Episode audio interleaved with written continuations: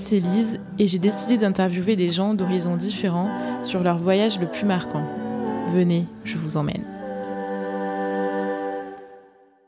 Hello à tous et bienvenue dans Valise ou sac à dos, le podcast des amoureux du voyage.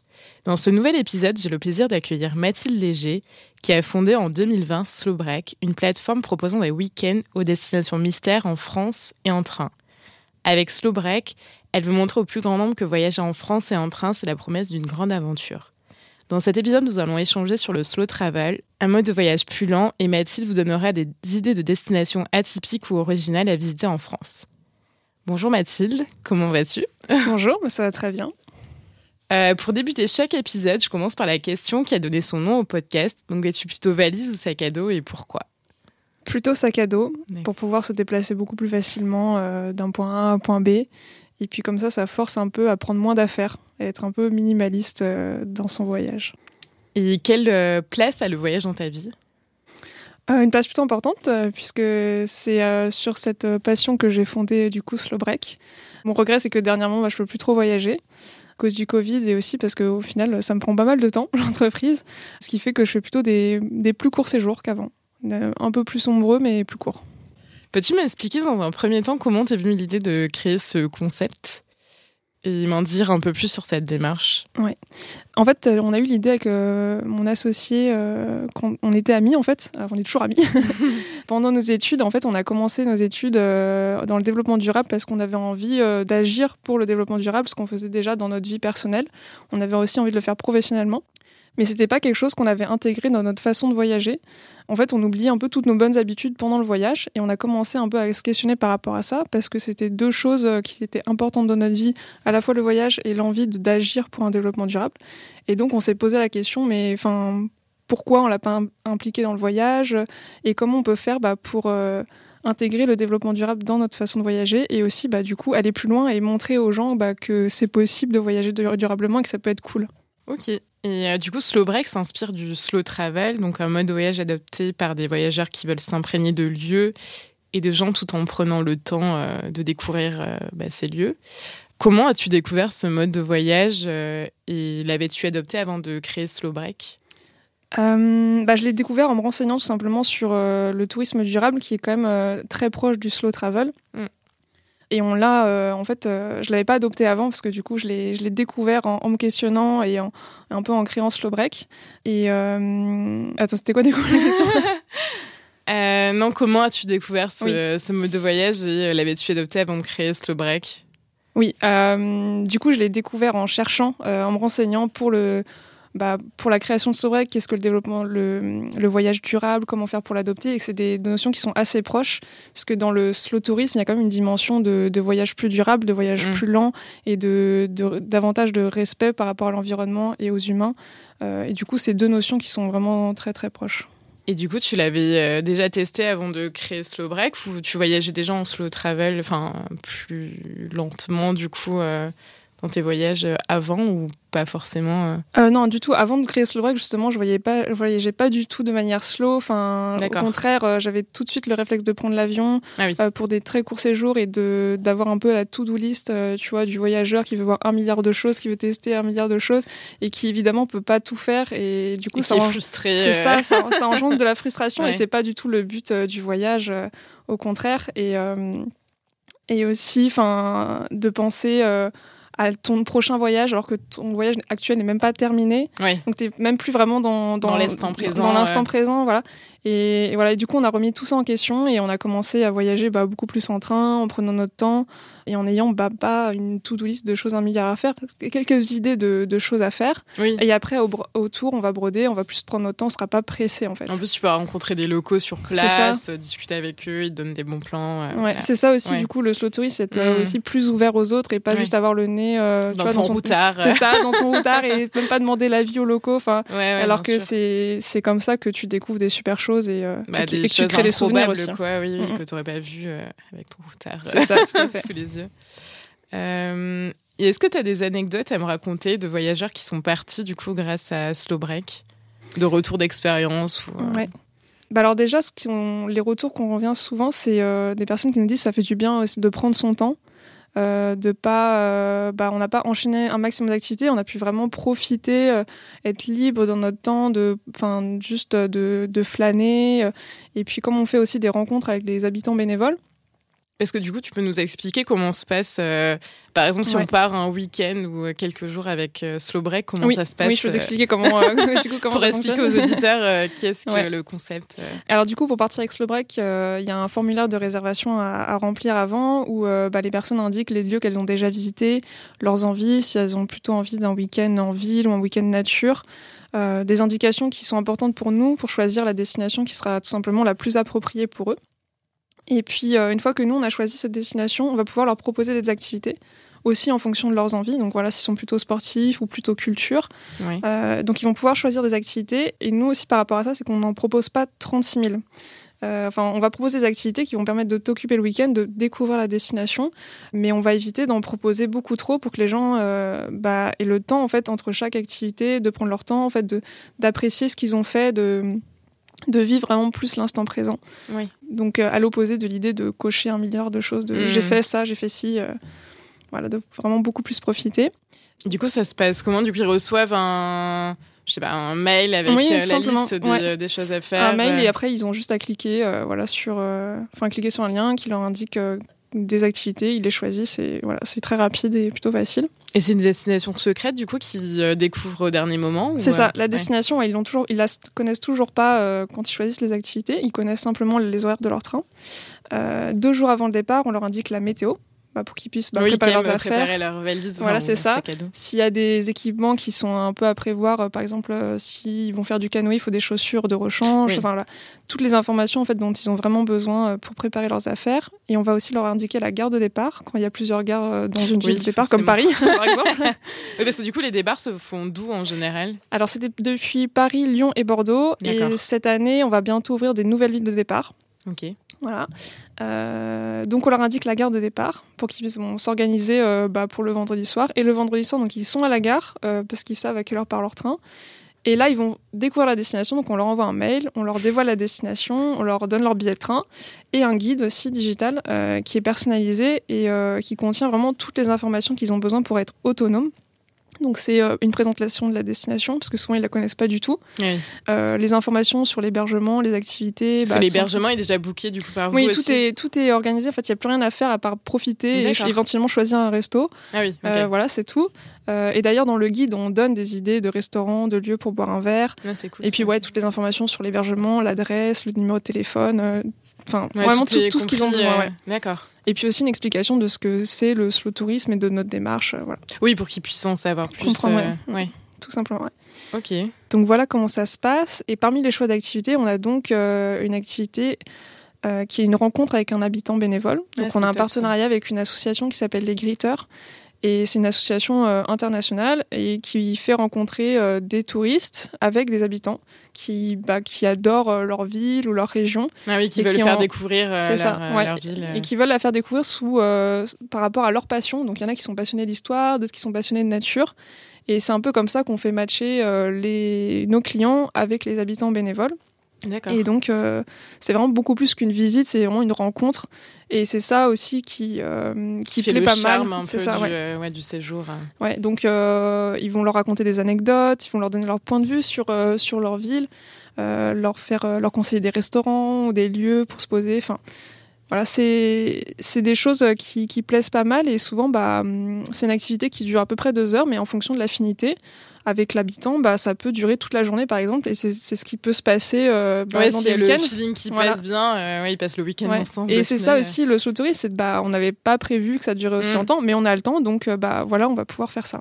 Ok. Et du coup, vous prévoyez en général les activités un peu bah, dans le slow tourisme ou euh Oui, tout à fait. Donc, ça va être que des activités qui n'auront pas d'impact négatif sur l'environnement et qui vont venir bah, faire découvrir une destination, une culture, un patrimoine naturel aussi.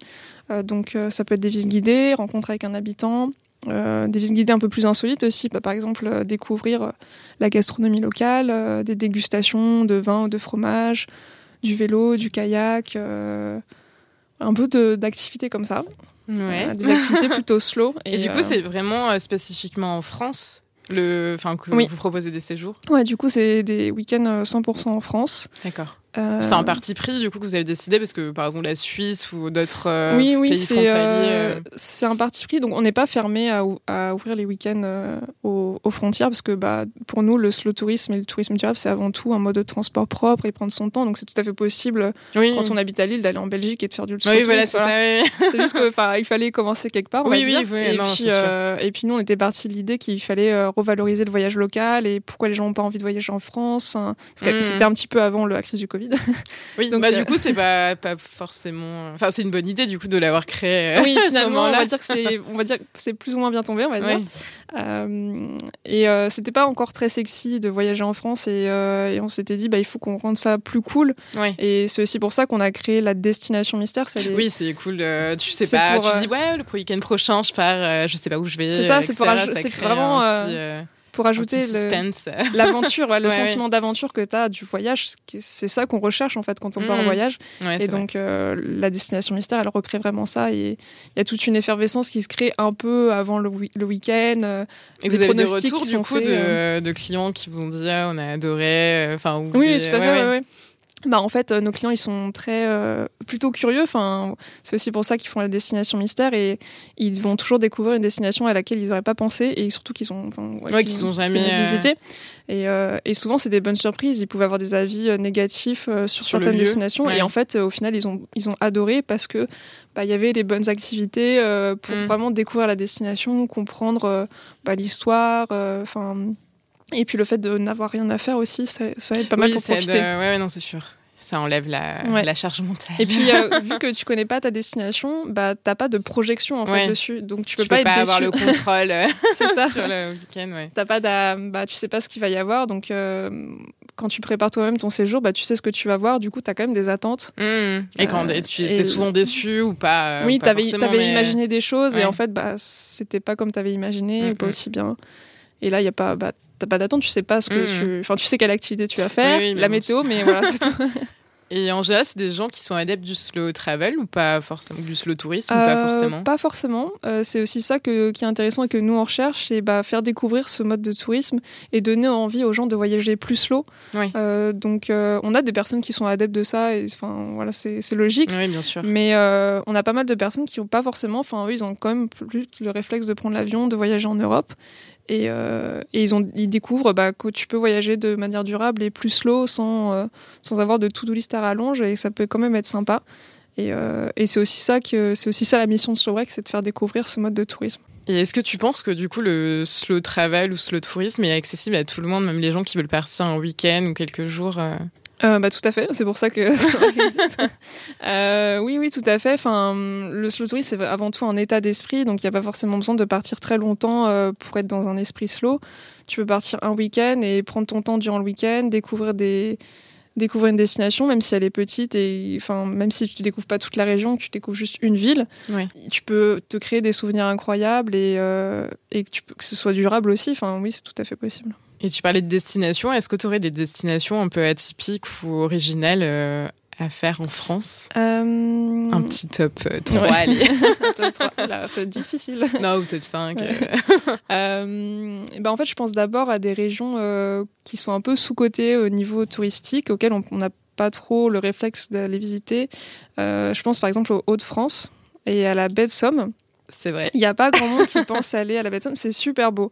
Euh, Il y a les phoques Il y a des phoques, oui, tu peux voir des phoques. euh, J'ai une collègue qui était allée, elle nous avait raconté, Oui. elle nous avait montré des photos, mais c'est fou. Enfin, je pensais pas qu'on pouvait voir des phoques. euh, et bah, bah, nos clients qui sont partis là-bas, eux non plus, et du coup, ça leur fait une belle surprise. Ouais, j'avoue. parce que du coup on leur propose euh, de faire une balade en pirogue et Ah oui. ils peuvent observer les phoques euh, depuis leur pirogue Ah, et euh, tout en respectant du coup l'environnement euh, Oui, naturel des phoques donc c'est pas avec des moteurs enfin des bateaux à moteur Mm. qui vont faire du bruit qui vont effrayer les phoques donc là ils sont ils se tiennent loin et ils font pas de bruit et ce qui permet de bah, de vraiment les observer dans leur habitat naturel Mais c'est fou qu'il y ait des phoques là, parce que du coup, c'est euh, c'est pas du tout le l'environnement. Enfin, je sais pas. bah écoute je- je fais suffisamment froid oui, donc il y en a- non en vrai ça va là j'avoue que je sais pas Ouais. je suis pas spécialisée voilà dans les phoques de la baie de Somme mais je sais qu'on peut en voir il y a beaucoup d'oiseaux aussi Euh, enfin vraiment pour les gens qui aiment la nature euh, c'est vachement sympa Euh, des très bons restaurants enfin des très jolies villes aussi vraiment c'est C'est quoi qu'il y a comme ville, euh, la baie de Somme? T'as le Crotoy Saint-Valery-sur-Somme Euh, donc nous, ça, c'est les villes vraiment Ouais, vous envoyez les, ouais, les- ouais. les clients. Ouais. C'est les plus grandes, ouais. Et après, un peu plus proche de Paris, bah, tu as par exemple Amiens, qui est assez sympa euh, pour un week-end. Tu vois, c'est à une heure de train. Ouais. Euh, tu as les ortillonnages, donc c'est des sor- sortes de jardins flottants. Ouais. Donc tu peux te balader euh, là-dedans à pied, à vélo, en barque traditionnelle. Euh, donc ça c'est hyper cool et très slow comme activité. tu peux te balader avec un habitant. Il y a ça aussi à, à Amiens. Mais ça, c'est les ortillonnages, c'est euh, autour d'Amiens, c'est ça? Enfin, Ouais, c'est dans, dans- euh, ouais, vraiment dans Amiens. D'accord. C'est à quelques minutes à pied. Ok. Il n'y a pas besoin de prendre la voiture pour y aller. D'accord, tu, ouais. tu fais tout à pied. pied. Euh, après, euh, dans Amiens, tu as un quartier qui est super joli avec des maisons colorées, enfin très typiques. Et, euh, et puis dans le nord, bah, tu as les. ben, J'ai oublié le nom, mais c'est des, des espèces de bars euh, traditionnels avec plein de sortes de bières et des fois des jeux de société, Ah oui, très conviviaux. Ok. Voilà. Donc le nord, euh, je pense que ça peut être. euh, Enfin, il y a beaucoup de choses à faire là-bas. Euh, et c'est plutôt sous-côté, je trouve. Ok, donc tu conseillerais le Nord Ouais. comme destination atypique. Après, il y a, y a une ville aussi en Bourgogne, Dijon, qui, Ah oui. à laquelle on pense pas du tout euh, pour un week-end. Et les personnes qu'on a envoyées là-bas, elles auraient jamais choisi d'y aller toutes seules. C'est vrai que Et moi, au j'aurais jamais euh, choisi Dijon pour aller y passer un week-end, mais bon. Et au final, euh, ils ont adoré euh, parce que bah, c'est déjà un, c'est une très jolie ville. Et ensuite, on propose des activités bah, qui sont très sympas à faire là-bas. Donc, euh, Découverte de on a une balade dans, moutarde. par exemple, on a un atelier pour fabriquer la moutarde. Ah, trop bien. Euh, une balade dans les vignes avec dégustation de vin avec un guide euh, local qui est super sympa. T'as une tour un peu historique à, à Dijon. euh, que tu, enfin, tu peux monter en haut, la visiter, t'as un super point de vue et quand il D'accord. fait un peu beau, ils font des apéros en haut de la tour. Ah, trop bien. Donc euh, ça c'est super chouette. Euh, pareil, des visites guidées, euh, dégustation de vin et de fromage évidemment. et après, euh, culturellement, il y a pas mal de trucs. Enfin, il y a, il y a des musées. euh, des, jar- des jardins qui sont très sympas. Enfin, et en fait, sur un week-end, bah, c'est très bien ouais, comme durée. ouais. Et de Paris, c'est à combien de temps, Dijon? Une heure et demie, deux heures. Ah oui, c'est Ouais. à côté. Et c'est accessible aussi depuis Lyon, en deux heures. D'accord. Ouais, donc le- les Hauts-de-France, Dijon. ouais, même l'Est, euh, l'Est, région un peu euh, sous-côté. Et évidemment, bah, on a des destinations euh, plus, plus à l'ouest, un peu plus connues, comme Nantes, Angers ou Tours, Ouais. où il y a pas mal de choses à faire là-bas. Ouais, Nantes, c'est sympa. J'avais Ouais. fait. Nantes, c'est très sympa. ouais. Tours aussi, c'est très sympa. C'est hyper vivant. Il y a plein de restos, plein de bars, plein d'activités à faire. C'est plutôt joli. Pareil pour Angers. On a aussi Rouen. Euh, Ah oui. qui est une ville très sympa. Pareil, euh, pour sortir, il y a plein plein de choses à faire. T'as la nature qui est même assez accessible. Donc nous, sur nos city breaks, euh, c'est pas, on fait pas des très grosses villes. On fait plutôt des villes de taille moyenne. Où, Pour euh, pouvoir aller un peu dans la nature. Ouais, c'est ça. Et puis tu peux facilement te déplacer à pied. Ah oui. Et c'est comme une autre ambiance que des grosses villes comme Paris, Oui. Marseille. Puis ouais. en plus, pour partir un week-end, enfin pour s'évader un peu, c'est Oui. mieux de Ouais, voilà. partir dans une ville plus petite. Ouais. ok. Et euh, ça change quoi au final de voyager différemment? Quels sont les bienfaits pour toi d'adopter un mode euh, de vie plus lent en voyage? Euh, bah déjà moins de stress. En fait, on juste euh, on abandonne un peu.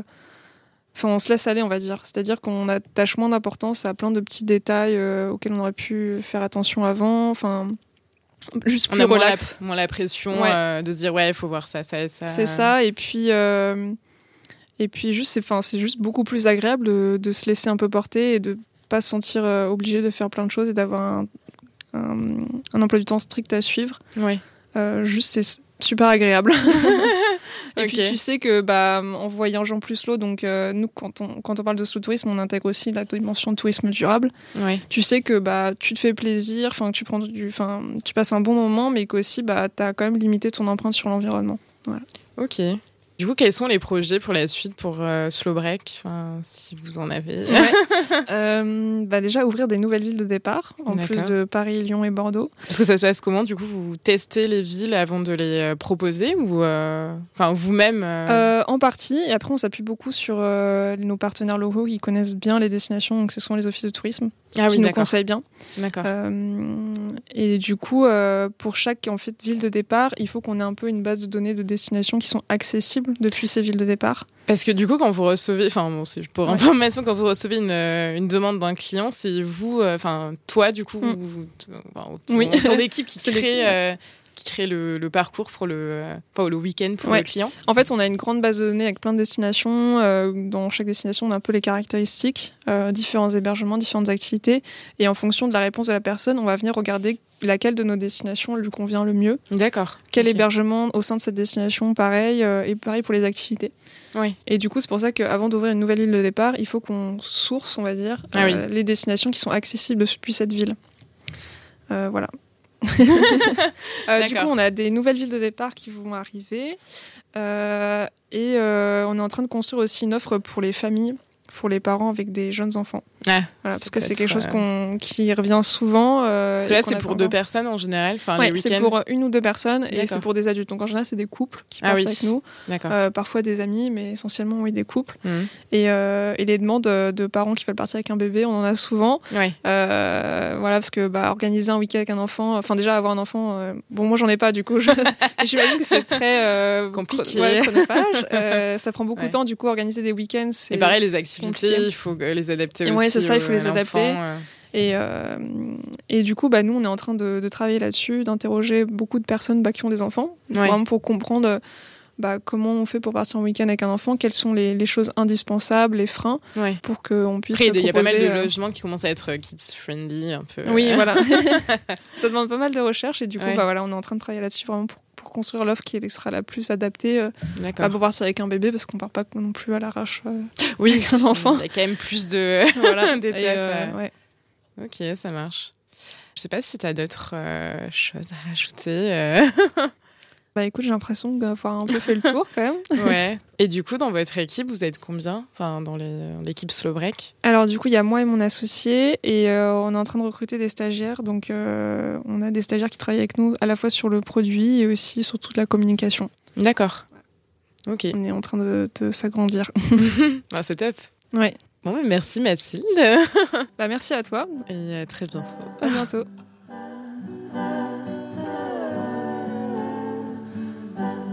Si l'épisode vous a plu, n'hésitez pas à vous abonner au podcast sur l'une ou plusieurs des plateformes d'écoute pour être informé lorsqu'un nouvel épisode sort. Si le cœur vous en dit, vous pouvez même laisser un commentaire que je lirai avec attention. Un grand merci à Pauline de Tarragon du groupe Pyjama pour la parenthèse musicale. Je vous retrouve très bientôt dans un prochain épisode.